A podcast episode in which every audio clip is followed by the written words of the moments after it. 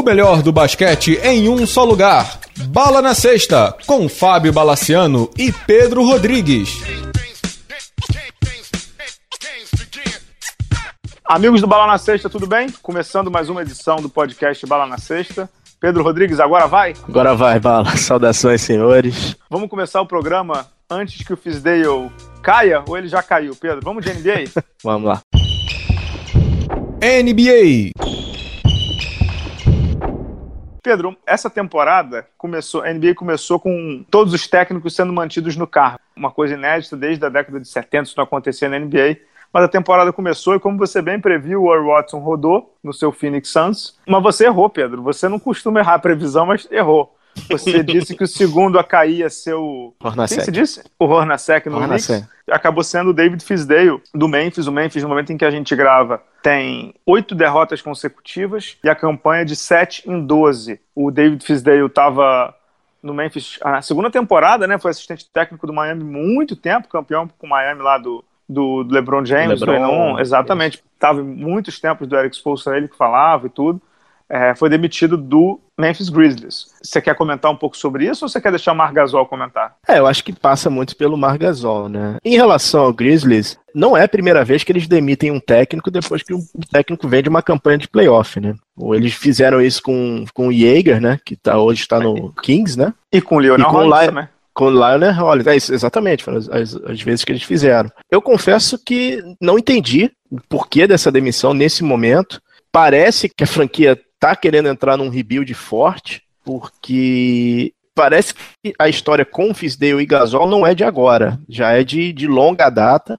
E calhou, né? A gota d'água foi nesse jogo do, do último domingo contra o Brooklyn, que o Marc Gasol ficou fora o quarto período inteiro e no vestiário, na entrevista coletiva, ele desceu a lenha no Fisdale, né, cara? Aí É, com, uma, com uma diretor- frase, com uma frase emblemática, né? Qual foi a frase? duvido que ele fizesse isso com o Conley. Aí, balaio, né? Aí o Marc Gasol botou a faca no peito da franquia e disse, claro, ou ele ou eu, né? Não- foi com essa frase, não foi com essa palavra, mas claramente foi isso, né? Porque quando você solta essa letra no técnico, e como você bem disse, estava o assessor de imprensa do, do Memphis Grizzlies falando enough, enough, acabou, não sei o que, não sei o que, não sei o que, e o Marc Gasol descendo o sarrafo no Fisdale. E tem uma frase também que o Gasol falou, né? Eu só me importo com as vitórias, eu só não sei se essa é a melhor maneira de consegui-las, né? Um negócio assim.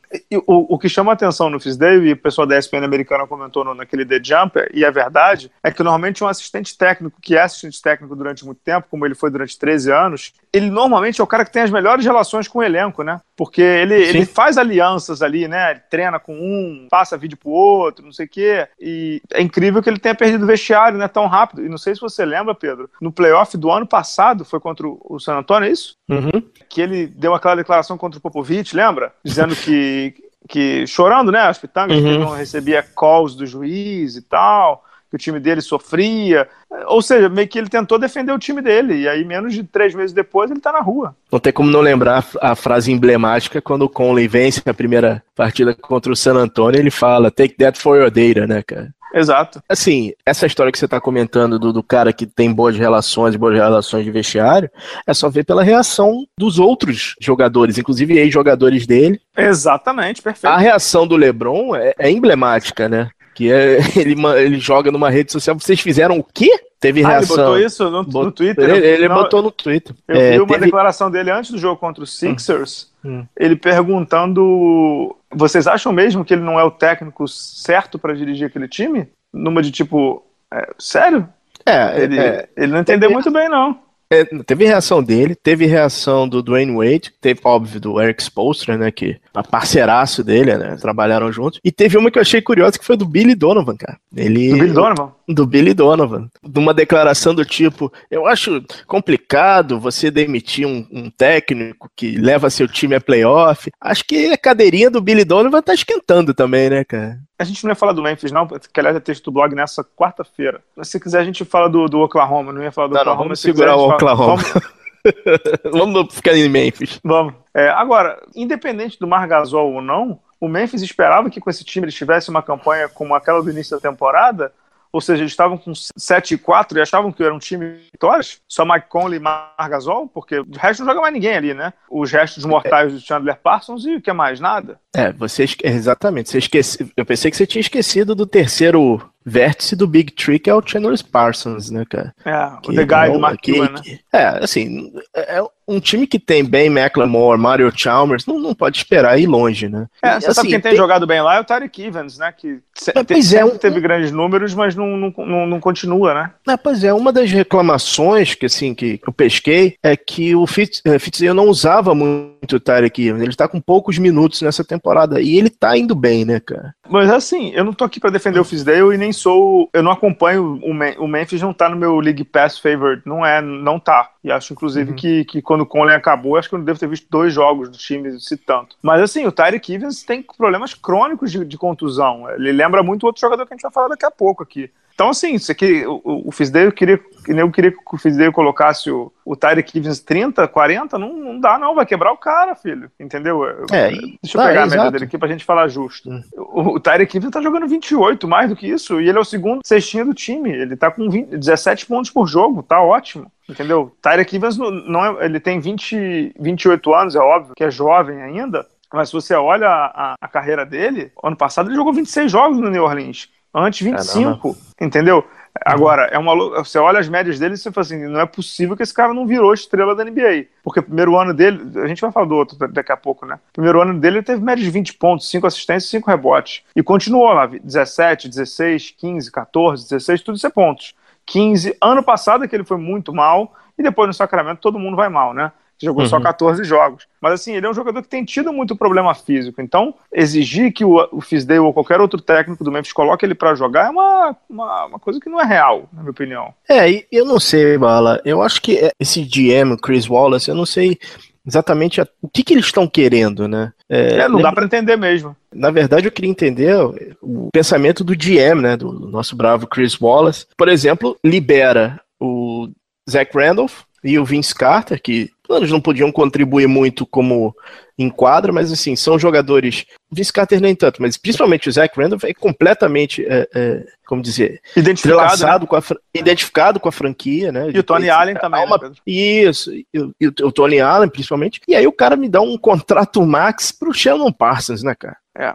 É duro, né? Só, só uma curiosidade, rapidamente, sobre o caso do Memphis. Você viu quem assumiu o Memphis, cara? Não. Foi o JB Bickerstaff. É o filho do Bernie Bickerstaff. Esse cara, ele.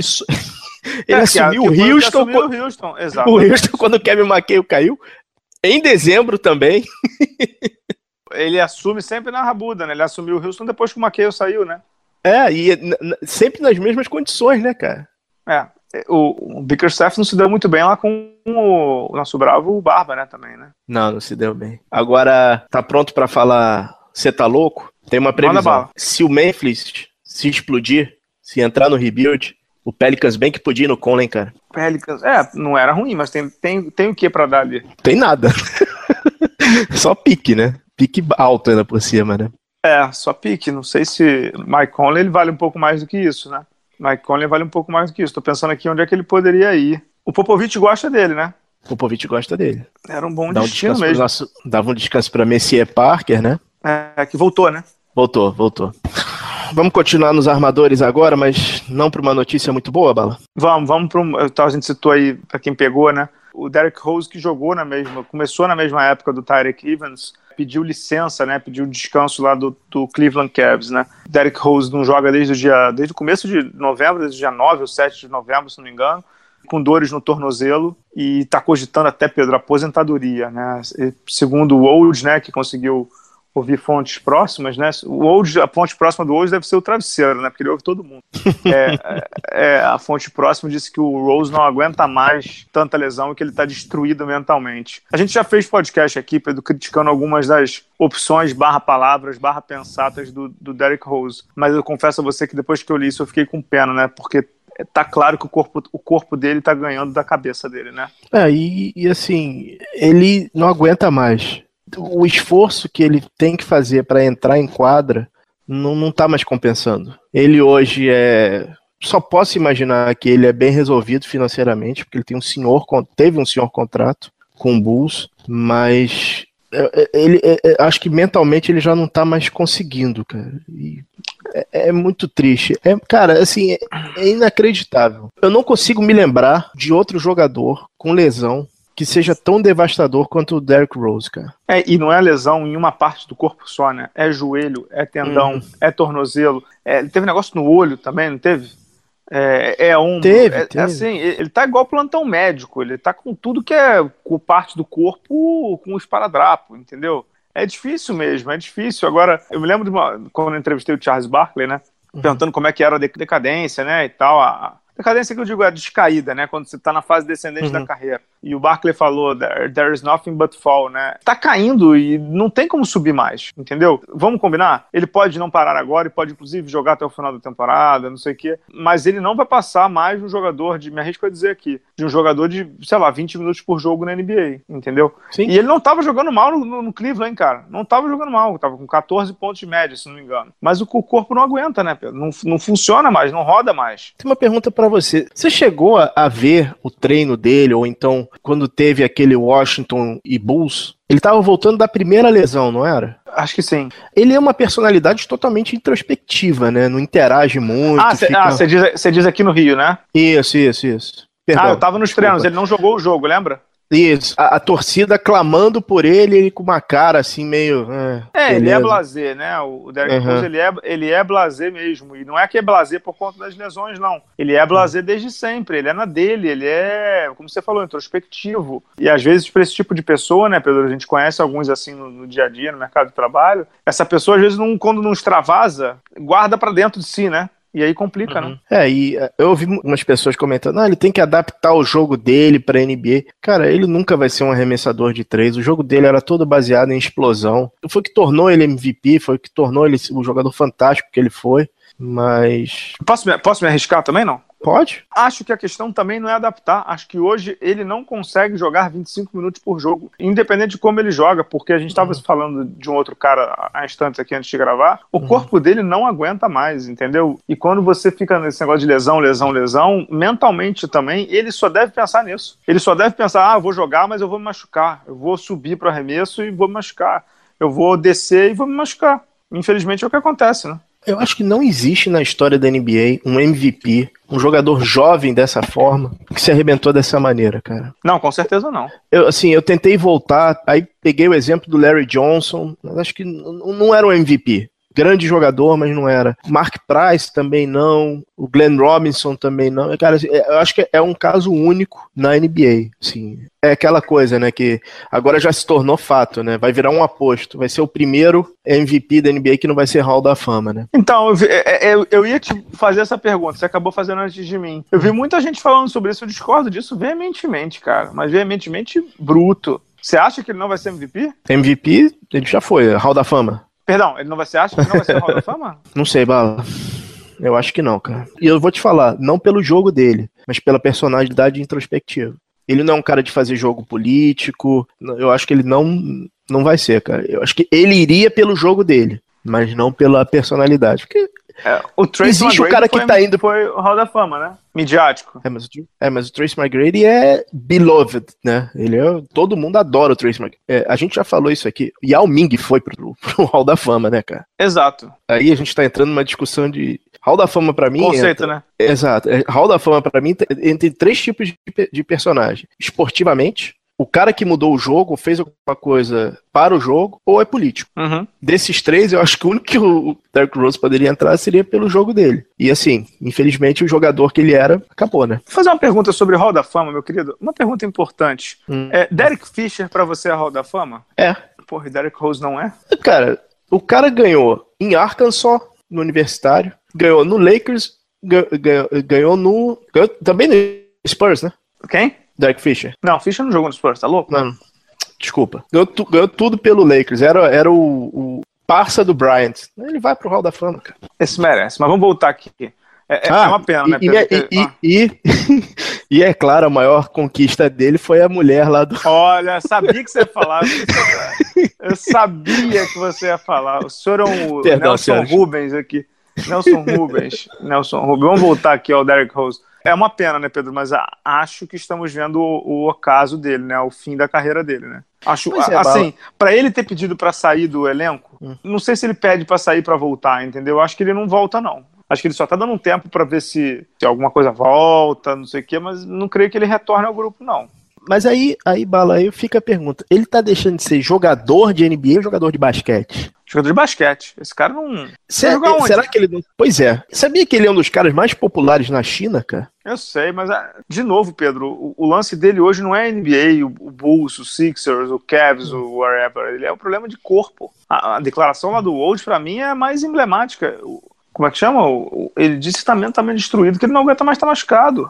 Bom, tô falando isso por conta do acordo que ele tem com a Adidas, né? Ele tem um acordo pupudo uhum. de 81 milhões de dólares e uhum. ele tem que se manter jogando, né? Tem que de, é, mas de verdade, Pedro, acordos se rompem e, e, as empresas conseguem muito bem entender esse tipo de situação limite, uhum. né? Você, você rescinde o contrato, é, deixa de pagar alguma coisa e o outro deixa de receber e tal ele já ganhou muito dinheiro. O dinheiro para ele não é, não é preocupante hoje. Certamente o Derek Rose deve ter uma conta com no mínimo 100 milhões de doletas. Ele não vai ficar preocupado com boleto até o final da vida dos netos dele. Acho que não é essa questão dele, não. Acho que a questão do Derek Rose hoje é físico. Físico que acaba resvalando no mental. O mental dele hoje é muito abalado. Ele é abalado, entendeu? Poxa, é, a gente comentou isso aqui no programa outro dia, né? O troca o, o Irving pede para ser trocado. Ele vai para o Cleveland. A gente, pô, vai lá como titular. Trocam o Isaiah Thomas. O Isaiah Thomas está machucado. Ele tem uma oportunidade de jogar como titular. Deu 10 jogos, quebrou-se. É triste, né? É, é triste. É bem triste, cara. E você quer saber o mais Enfim. triste disso? Hum. Fazendo a, o plano sequência do programa aqui. Desde que hum. ele saiu, o Cleveland ganhou oito jogos seguidos e o Cleveland hoje já está em terceiro no leste. Você acertou, né? O time está bem mais equilibrado. Tristan Thompson saiu da, do lineup, o Jay Crowder entrou de vez e Vira e mexe aparece nosso bravo Caldeirão, né, cara? O Caldeirão virou titular do time, né? Virou o armador é, titular do time. O Cleveland se acertou, né, Pedro? Com o LeBron, com o Caldeirão, com o Jay Crowder, como você falou, o Kevin Love, e o Dwayne Wade vindo do banco. O Dwayne Wade, que é o grande favorito aí a ganhar o Six Man of the Year. O Tarek Evans também citado, né? Tá, tá dentro dessa briga. Mas o Dwayne Wade jogando muito bem vindo do banco também. E o Cleveland hoje, já com 13 e 7, no momento em que a gente grava, inclusive, eles estão dando uma trucidada no Miami Heat por 33 a 17. Devem conseguir a nona vitória consecutiva. E o LeBron ligou o turbo, né, Pedro? É, ligou, ele entendeu que ele, ele que vai ter que comandar a mesma festa. Turbo ligado e vamos ver, né? É, o, o Cleveland tem uma história interessante, que tem um factoide que é a história do Tristan Thompson, né? É, com o DeAndre Jordan, né? Com o DeAndre Jordan. Só voltando a, a, ao TMZ, você sabia que o Tristan Thompson é casado com uma Kardashian, né? É, acho que a mulher tá grávida, né? É, e ela mora em Los Angeles, né? Ah, meu Deus do céu. Não sabia. Pedro Rodrigues. o Nelson Rubens. Meu Deus do céu, Pedro. Ah, tu vai, você vai ver quão longe eu fui essa semana com essa história de Kardashian, mas o que, que você acha já, dessa, já é? Essa pro, é, o que, que você acha dessa proposta troca? Cara, eu não comento muito rumor, eu acho que a NBA tem esse mercado, né?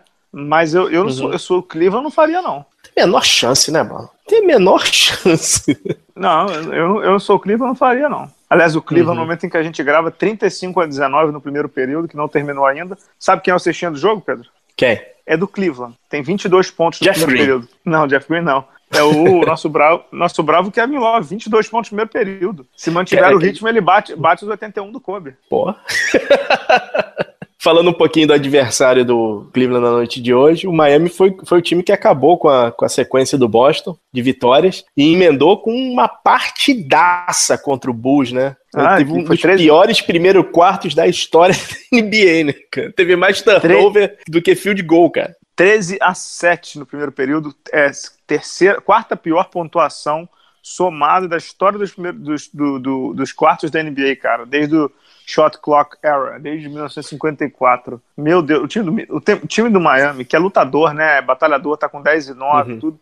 Mas o time é uma porcaria, né? É, o time é fraquíssimo. Nosso Dion Waiters faz as suas graças e tal. Tem o Whiteside, que realmente é uma força defensiva. O Dredd, se não me engano, foi jogador na semana. Mas o time é muito fraco, né, cara? O time é muito fraquinho. Pena do meu amigo Pat Riley, viu?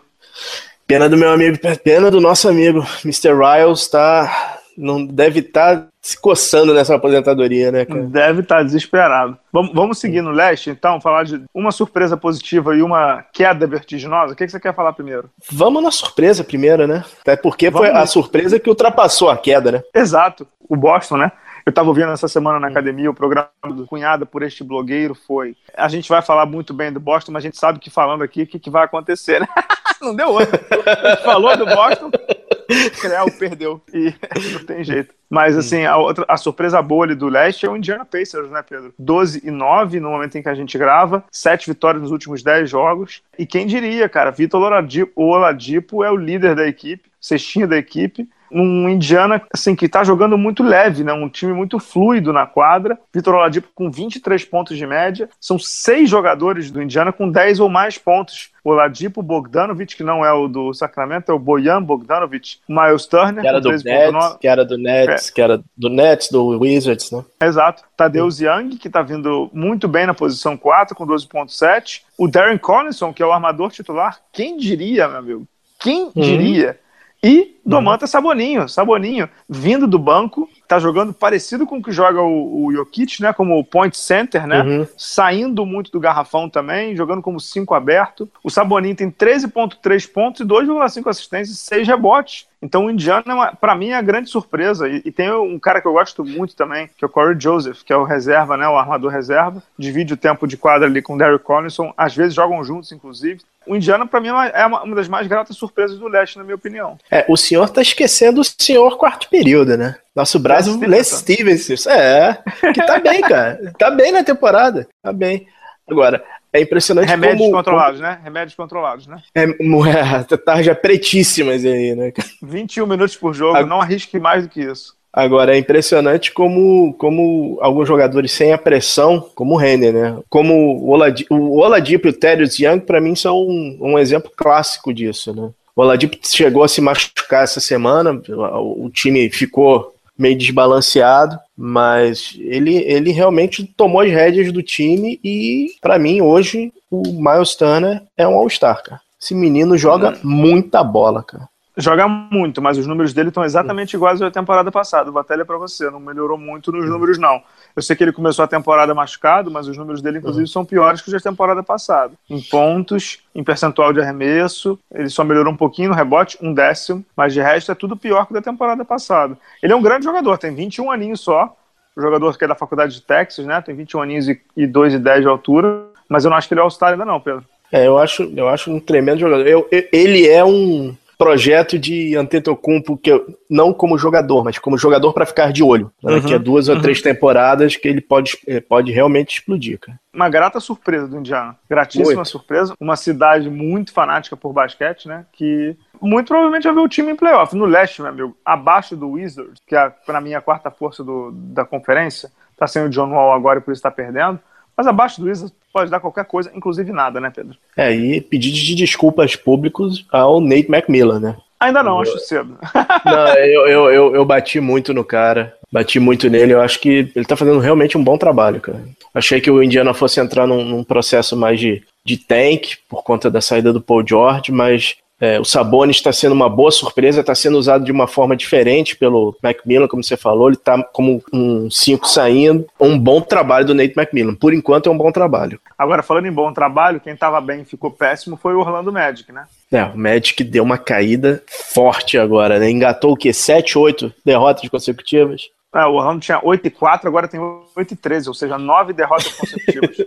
é, é o truque de desaparecimento, né? O, o time é fraco, né, Bala? Muito fraco, assim, tentaram fazer um, um, ah, porque o Orlando tá jogando sem jogada, aquela coisa, não sei quem foi que deu essa declaração, eles falaram, no final do dia se resume a quem mata mais bola e quem tem melhores jogadores, o, o elenco do Orlando é fraco, o Evan Fournier, que, tem, que é o cestinho do time, né, 19 pontos por jogo, não sei o que e tal, e o Aaron Gordon, na minha opinião, não podem ser líderes de franquia, né, o Evan Fournier é bom, de novo, 17 pontos por jogo, mas assim, 17 pontos por jogo precisa ser o cestinha do time, nem 20 pontinhos ele tá conseguindo, e é, sei lá, não é um, não é um bom time, não é, tem, tem boas peças, mas não é um aquele time confiável. E, e cara, com todo respeito, o Alfred Payton é, de, nossa senhora, dá agonia ver o cara jogando, né? É, é fraco, é muito fraco. É, é, e assim, Bala, é, isso só mostra a, a velocidade de adaptação da NBA.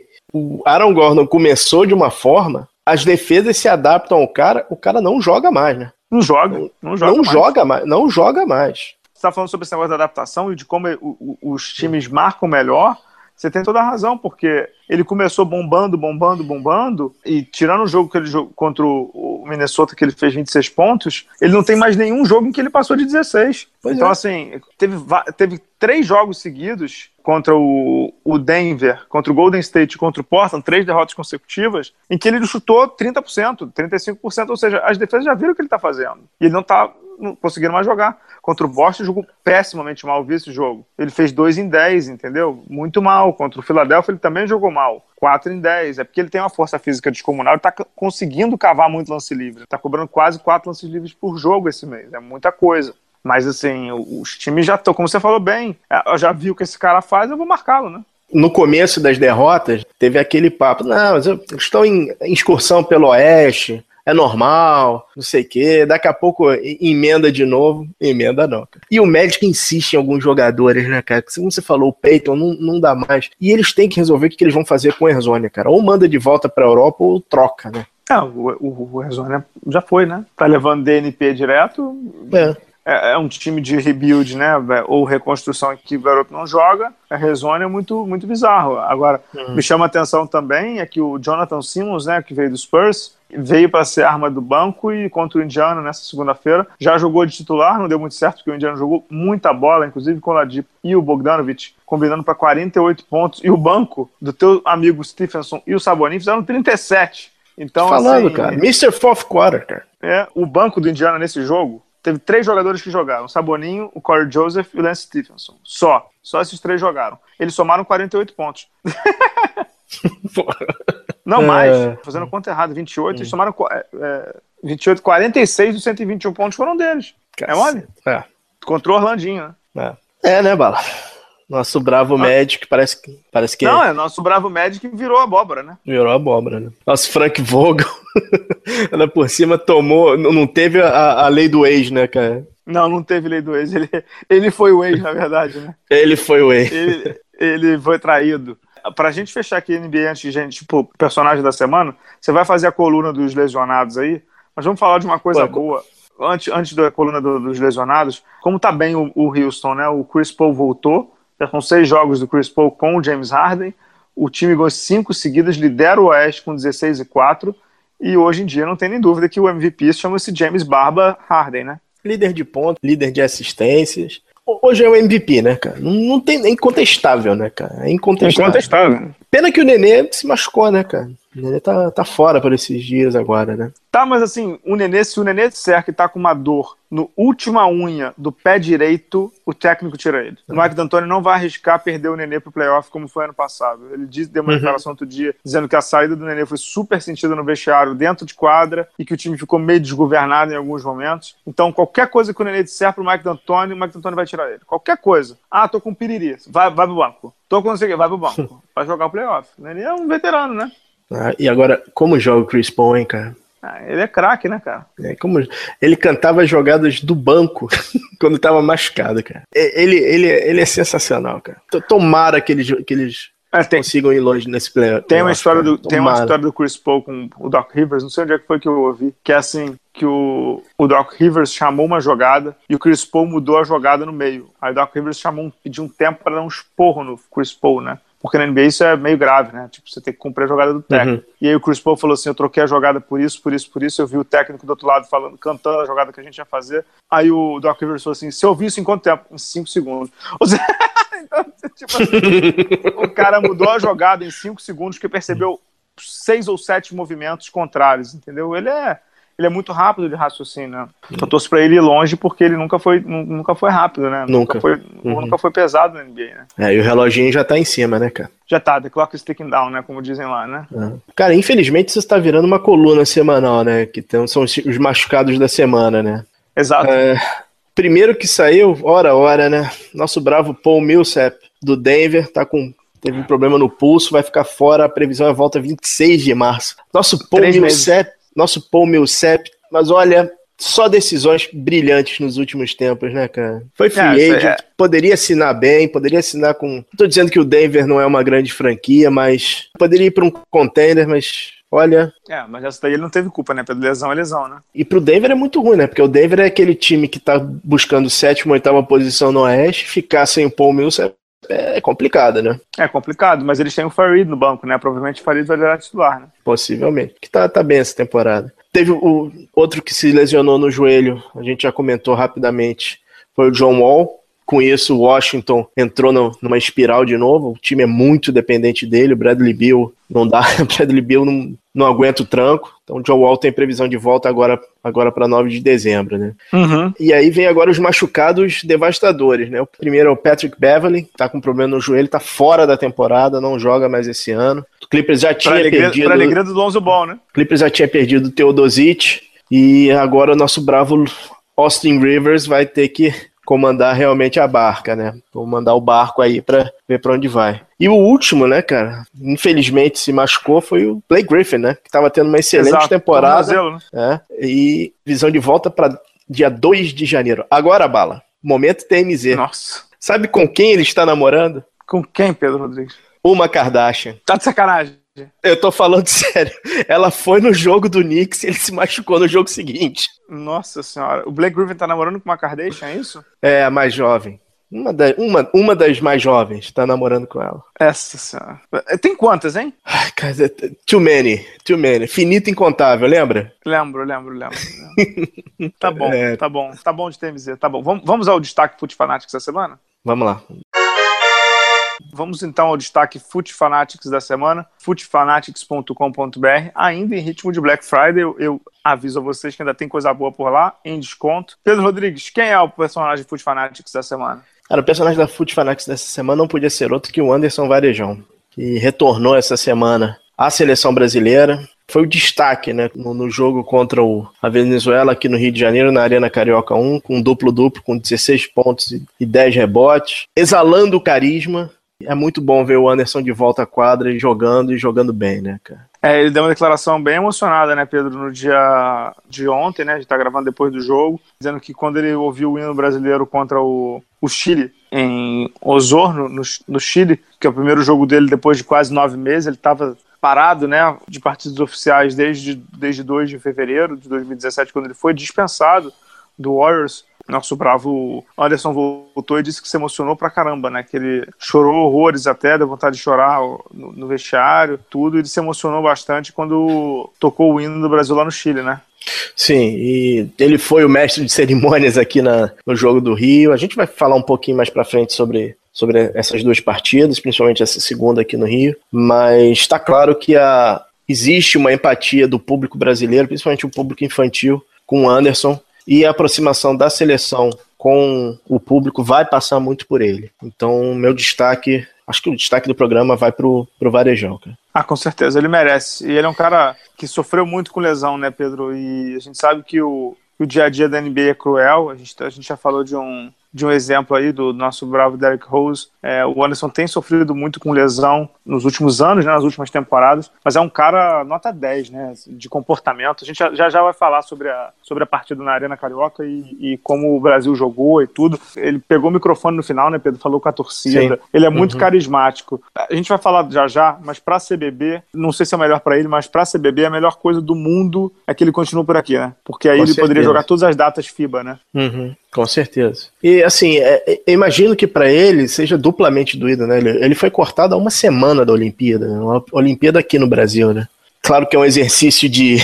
é um exercício inútil, mas será que o resultado não seria diferente com o Anderson em quadra? É, não dá pra gente. Não dá pra gente sim, conjecturar, né? Palavra bonita. Uhum. Não dá pra gente conjecturar em cima de coisas que a gente não viu, né? O, o nosso bravo, o Anderson não jogou e, e não tem jeito. Mas que ele faz uma diferença abissal na quadra, né? Vale uhum. dizer como um exemplo bem bobo é que o Anderson não jogava há nove meses. Olha o, o estrago que ele faz contra uma Venezuela que não é essa baba do quiabo toda, né? Mas, porra, ele não jogava 9, 10 meses. Jogou menos de 30 minutos e fez 16 mais 10, cara, é muita coisa, né? Com certeza. E, cara, é, é bom ver ele em quadra. É muito bom ver, ele em quadra. E, como você falou, é, seria muito bom se ele ficasse aqui pelo Brasil, cara. Seria, seria bom para todo mundo, né? A seleção, então, hum. sobre, sobremaneira, como diria o outro. Então, Anderson, personagem Foot Anderson, personagem Foot Fanatics da semana, o destaque, Pedro? É o nosso destaque. Isso aí. Beleza, a gente volta já já? Voltamos já já. Então, Pedro, a gente voltando para nesse segundo bloco aqui para falar rapidamente, dando uma pincelada em seleção brasileira. Seleção brasileira que começou a eliminatória ganhando do Chile em Osorno e depois ganhou aqui da Venezuela por 72 a 60 no Rio de Janeiro, um jogo na HSPC Arena não, na Arena Carioca o Centro Olímpico. E o senhor Pedro Rodrigues representou a bala na sexta Enterprises no jogo. Conte um pouco para os seus ouvintes, para aqueles que apertam o botão do play, só para ouvir a sua bela voz, como foi na Arena Carioca essa segunda-feira chuvosa no Rio de Janeiro. Segunda-feira chuvosa e uma coisa importante: a CBB achou um caminho, dentro e fora de quadra. Dentro de quadra, obviamente, a gente comentou um pouquinho mais cedo, a Venezuela não veio completa, a Venezuela está com sérios problemas econômicos. Vargas não veio, Kubidian, apesar de jogar no Brasil, não jogou. Teve mais um desfalque, desculpem, agora esqueci o nome, mas a troca de técnico, a velocidade que a CBB realizou a troca depois do, do último campeonato que o César Guidetti comandou a equipe, para essa equipe agora que está disputando as eliminatórias, a, a intensidade, a, a, pegada que o Petrovic, o, o técnico Petrovic trouxe para a seleção é, é, é completamente diferente. Eu fiquei impressionado a forma que, que ele ele, tá, ele era muito intenso na defesa. O ataque, ele deixava o ataque correr da forma que. Ele, ele deixava o armador escolher a melhor jogada, fazia tomar as decisões. Mas na defesa, tá claro que ele, tá, ele vai fazer uma defesa sufocante, como ele fez muito, muito, como o time fez muito bem no, no primeiro período. É... Só tomou sete pontos, né? Só, só, tomou sete pontos. E assim, existe um caminho, existe um. um tá caminhando ali para algum lugar. Não, não, existe uma sensação de que a coisa está acontecendo. Em relação a fora da arena, cara, a Arena Carioca hoje está. Não é mais a arena, infelizmente não é mais a arena olímpica. A parte de cima, as arquibancadas de cima não existem mais, elas foram retiradas, não sei. É, você vê que alguns detalhes foram arrancados, deviam ser placas de publicidade e tal, mas é uma arena linda. O som é ótimo, iluminação maravilhosa. De qualquer parte da, da arena você tem uma boa visão e é um equipamento que deve ser usado e muito para basquete. Ele é para basquete, ele deve ser usado para basquete. E a CBB estava visível que fez um esforço para colocar gente no, nos assentos. Lotou? Não lotou. Encheu, estava cheio. Três sessões estavam cheias. Do, Só lembrando ao público também, né, Pedro? Foi um jogo numa segunda-feira, noite chuvosa, no Rio de Janeiro. 20 e 30 na Barra da Tijuca, que é um lugar. Eu, por exemplo, que trabalho no centro, eu, eu saio do meu trabalho por 7, 7 e meia, não consigo chegar na Arena Carioca 8 e meia. É impossível, né? É impossível. Não consigo. Por isso que eu acabei não indo no jogo. É, mas, assim, não é um lugar, digamos assim, tão central assim, né, Pedro? Não, não é. Presentes, muita gente de basquete. Isso é uma coisa que só o basquete consegue proporcionar. Você tinha na arquibancada jogadores do Vasco, do Flamengo, é, interagindo com pessoas. Você não, vê, você não vê isso em outros esportes. Eu, pelo menos, não consigo, nos esportes nacionais, não consigo ver. Presenças ilustres, o Oscar estava presente, a Hortência estava presente, o Zico foi. O Zico estava lá, agora que eu lembrei agora. É... Ah, você esqueceu do Zico, é isso? Eu esqueci do Zico, tá? Tô, tô, tô ficando velho. Os problemas são os mesmos problemas da Olimpíada, só tinha uma caixa, a comida era fraquíssima, mas esses problemas vêm desde a Olimpíada. Isso são coisas que, que podem ser acertadas. A CBB está fazendo um esforço para levantar basquete e aproximar essa seleção. Em relação ao público, o público, principalmente o mais jovem, ele foi para ver o Anderson Varejão. A maioria das camisas eram do Varejão. As crianças queriam ver o Varejão. Muita camisa do Cleveland, muita camisa do, do Cavs.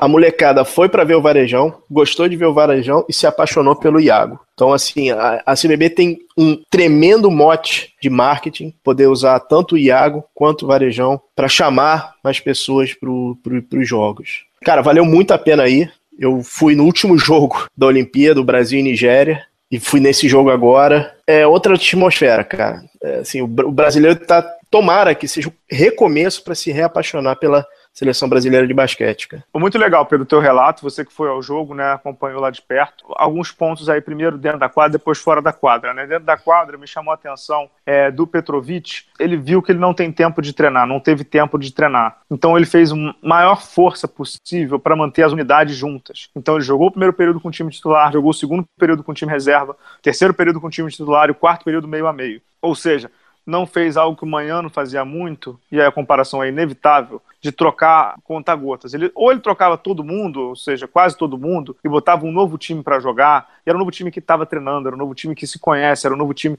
Ele aproveitou muito o entrosamento que existe também, né?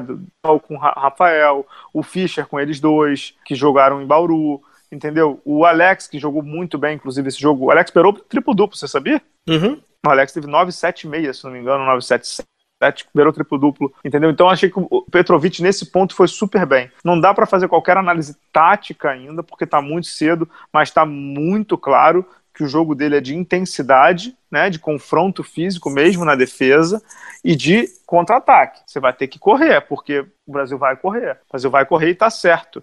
Outro ponto, ele deu até uma entrevista no, no Globo pro Eduardo Zubaran, companheiro nosso. A gente vai trazer aqui o Eduardo, a gente boa pra caramba. Falando que é, nenhum time do mundo jogava como o Brasil jogava na Olimpíada passada, ou seja, retrógrado, né? Como a gente sempre falou aqui. Mas ele disse que o Brasil precisa jogar com quatro aberto que chute. E aí ele tá tentando o Lucas Dias nessa função. Não sei se para nível internacional, nível top, né? Isso aí não é nível Américas, é nível top. Se o Lucas Dias aguenta jogar na posição 4. Pedro, tenho cá minhas dúvidas, mas aí a gente vai ver depois. De todo modo, é, ele ele abriu ele acabou, a caixa. É, ele usou muito o Léo também nessa posição, Léo Mendel.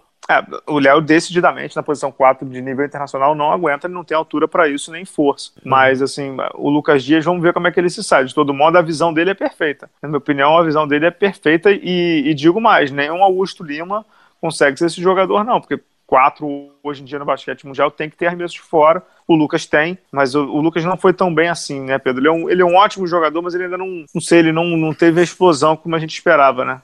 Não, pois é, Bala. Falta o Lucas, o protagonismo que ele tem hoje no Paulistano na seleção, né? Ele ainda não, não mostrou isso, né? Ele é muito jovem ainda, ele é uhum. tímido, uhum. então ele, ele, vai, ele vai ganhar o seu espaço aos poucos, né? Mas está muito claro que o Petrovic conta com ele para ser esse 4 aí, né? É esse verdade. 4 aberto. Outro ponto que eu gostei bastante é a utilização do nosso bravo Iago, né? O baixinho do Paulistano, armador, que vem do banco também. Está usando o Iago como todo mundo deveria usá-lo principalmente em, em, jogos complicados, né? Não é o caso de ontem, mas em jogos complicados, em doses homeopáticas, né?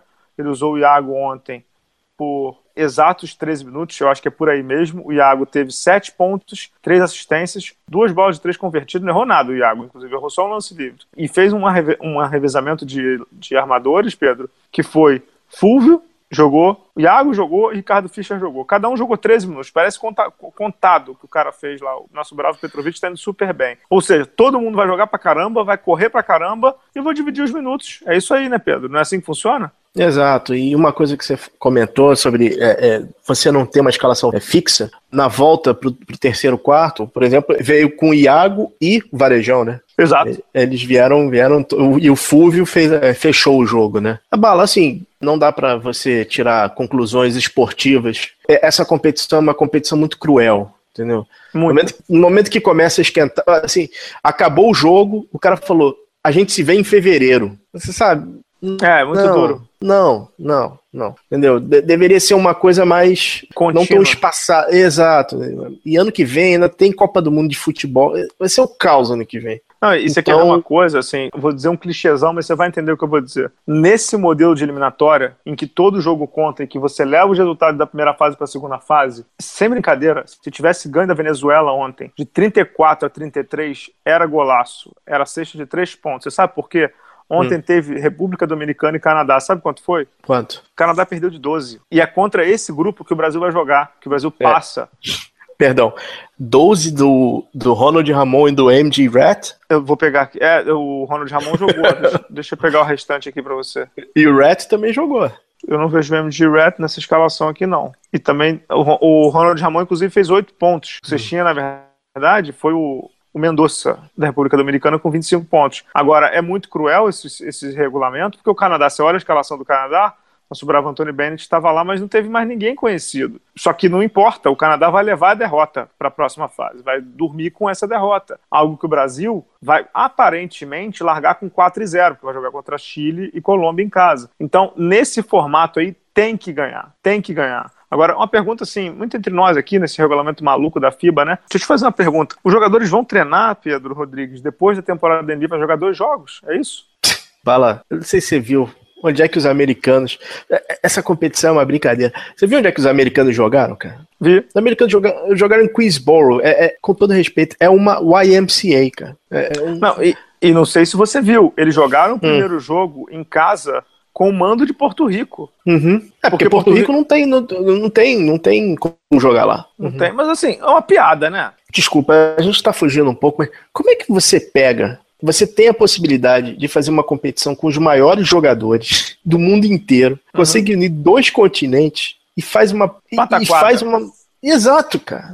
Enfim, vamos lá, né? Pataquada. Vamos, vamos lá. Eu vi uma entrevista do Jeff Van Gundy na desculpa, no Zach Lowe, hum. é, em que ele falou que teve que dar uma palestra de quase uma hora para os jogadores dos Estados Unidos explicando o regulamento. E, e, é fogo na jaca, né, Pedro? Porque esses caras dos Estados Unidos que estão jogando aí, assim como alguns dos jogadores do mundo que estão jogando não vão jogar o Mundial, né? É literalmente ser roer o osso para alguém comer a carne, né? Não, e bala, não são nem D-League, né?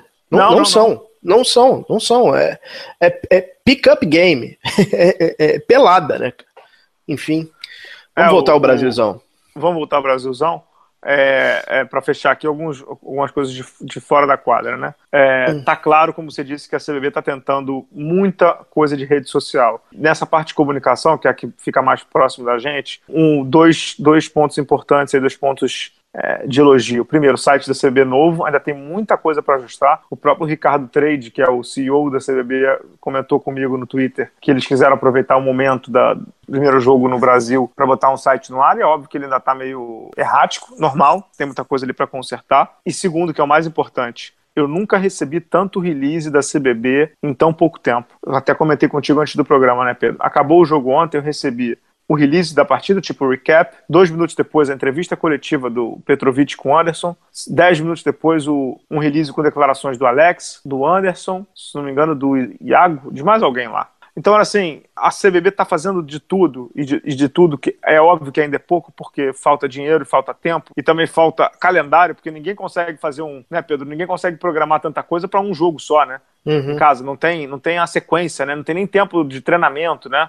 Tipo, não dá pra você fazer um treino aberto. Os caras mal treinaram, né? Não sabiam nem se iam treinar no domingo, porque viajaram 12 horas nesse, nessa viagem do Chile. Mas, assim, tem um esforço muito grande da CBB para reaproximar a seleção do público, né? O Benítez disse aqui no podcast que a seleção hoje é desconectada do público, e é, todo mundo sabe. É, e a CBB sabe disso também, está tentando reconectar o público ao basquete brasileiro, à seleção brasileira. Ontem no ginásio o público foi baixo, não tem problema nenhum dizer isso, eu acho que é um público baixo, mesmo segunda-feira, naquela região, que é uma região que não é muito tranquila de chegar, não sei o quê, é um público baixo. Mas é, é, é uma obra em progresso e a gente torce para que haja evolução. Como você disse, tem um novo jogo aí, 20, acho que é 22 e 25 de, de fevereiro de 2017. Ainda não sabem sim os locais, mas eu, um passarinho me contou que é Ibirapuera, viu? Um dos jogos. E o outro, não, não sei onde é que vai ser, não, mas um, um passarinho me contou que era Ibirapuera. Em é, casa, é, o Brasil podendo esse... contar com o Leandrinho e Anderson. Isso é o mais legal. É, esse passarinho falou que pode ser Belém do Pará ou Goiás, o outro jogo?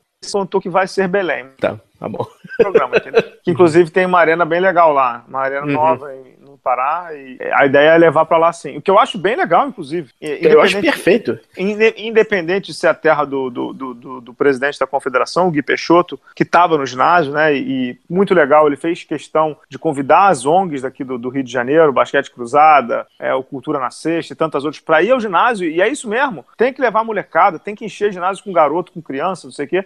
E chamou também ídolos, né? Cadum tava lá, é, Hortência tava lá, Oscar tava lá. É isso, o basquete brasileiro tem história. Se não tem tão recente, traz a galera da antiga, não há problema, entendeu? Então, assim, levar o jogo para Belém do Pará, para o Nordeste, para o Norte, para praças que não estão acostumadas tanto com grandes eventos, eu sou totalmente a favor, Pedro. É por aí mesmo, né? Eu concordo plenamente. Tem que levar. Em relação ao site, eu só gostaria de fazer uma sugestão. A FIBA tem esse This is my house, né? É. Essa é a minha casa. Colocar, essa é a casa das seleções de basquete do Brasil. Uhum. Estampado, assim, no, no, no site. E uma coisa que a gente fala muito que é que todo mundo tem que se unir pelo basquete, não sei o quê. Ontem em quadra, em dado momento, a gente tinha em quadra o MVP da Liga de Desenvolvimento, Lucas Dias, você tinha campeão do NBB e MVP, Alex Garcia, e um ex-NBA, que é o Anderson. Então, todas essas forças em quadra. Então, é, é... E, e, um, e, um, outro garoto formado nas categorias de base de um grande projeto que era do Palmeiras, que é o Iago, né? Uhum. Então, é, tem que estar tá todo mundo junto, cara. Tem que estar tá todo mundo junto e assim, se a seleção for bem, vai crescer, vai crescer e vai crescer muito. Você viu o, o desculpa, tem a ver com o CBB? Você leu a, a, coluna do Lauro Jardim esse domingo no Globo? Ah, mas isso ali, rapaz, vamos até passar adiante porque aquilo ali foi mó furaço do Lauro. A quem eu admiro, a quem eu respeito. Essa uhum. pesquisa é realizada todos os anos, é a tal da pesquisa do Ibope Repucom, que é realizada todos os anos. Aquilo ali não tem nenhuma novidade e a gente já comentou ela algumas vezes, inclusive no, com o Cola Grosso do Ibope. Mas vá lá, pode falar do número. Mas não tem novidade pra gente. Mas estava na coluna do Lauro Jardim do Globo. Uhum. É o canhão, tava lá. Estavam falando de basquete. Uhum. Isso é importante. Bala, é vamos para. É, vamos para rapidinho. Vamos lá. Bom, primeira rapidinho é um parabéns para Sean Kemp. Quem diria, cara? Tá fazendo 48 aninhos, cara. Uhum. The Rayman. Teve grande fase em Seattle. Do meio pro fim da carreira já foi meio barro, meio tijolo, mas era um jogador espetacular, né? É, foi pro Cleveland, né? Depois, um, um dos jogadores que eu mais adorava, cara. É, a gente pode contar a história dele, mas ele tinha um problema com, com grana brabíssimo, né? Ele saiu de ele... Seattle brigado por conta de grana, né? Ele quase jogou no com... Chicago, né? Ele não teve problema com drogas também? Ele tem um problema com cigarro do demo, né? E é. com, com mulher, cara. Ele tem 200 filhos. ele então é o, é o, ele é o, o prenúncio do Dwight Howard, é isso? que maldade, cara. É, bala. Exatamente. E qual é a outra? É, vamos lá. É, por último, tem que falar, né? Teve, nessa semana começou o basquete universitário, teve um jogo estranhíssimo entre Alabama e Minnesota, quando uma briga generalizada, metade do time do, do Alabama, o banco inteiro do Alabama foi expulso, o Alabama ficou com cinco em quadra, um jogador foi expulso por falta e depois um jogador se machucou. É, o jogo terminou 8-6, 8-0 pro, pro Minnesota. E uhum.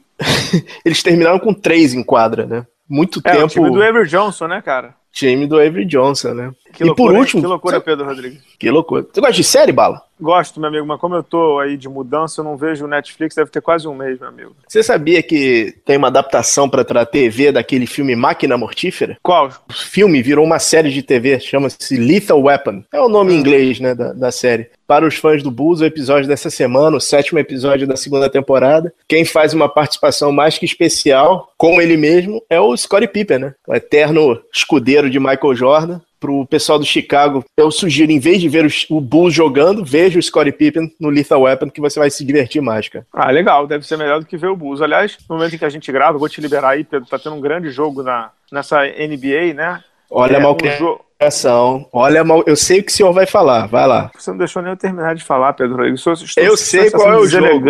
Eu sempre eu lhe tenho... tratei com carinho e respeito, rapaz. O senhor está sendo deselegante, está tendo aqui um grande Bulls e Phoenix Suns. O hum. Chris Dunn já está com oito pontos no primeiro período. Nesse ritmo, ele vai terminar com mais de 80 pontos. O senhor está sendo deselegante, Pedro. O senhor está sendo deselegante. Eu estou vendo o scoreboard aqui. É jogo, da, jogo de revanche. A gente ganhou o primeiro em Arizona. É só time grande, né? É. Briga de cachorro grande. É. Tudo então, contra nessa. o Bacê. É, eu, eu diria que era Pudo contra vira-lata, né? ai, ai. Vamos lá, Bala? Vamos voltar aí semana que vem. Tá, acabou de chegar aqui na minha timeline do WhatsApp, chegou um vídeo do Alexandre Frota ligando para alguém, não sei o que que é mamãe falei, não sei o que que é isso. Acho que eu vou desligar o computador direto, Pedro Rodrigues. Vamos voltar semana que vem, não?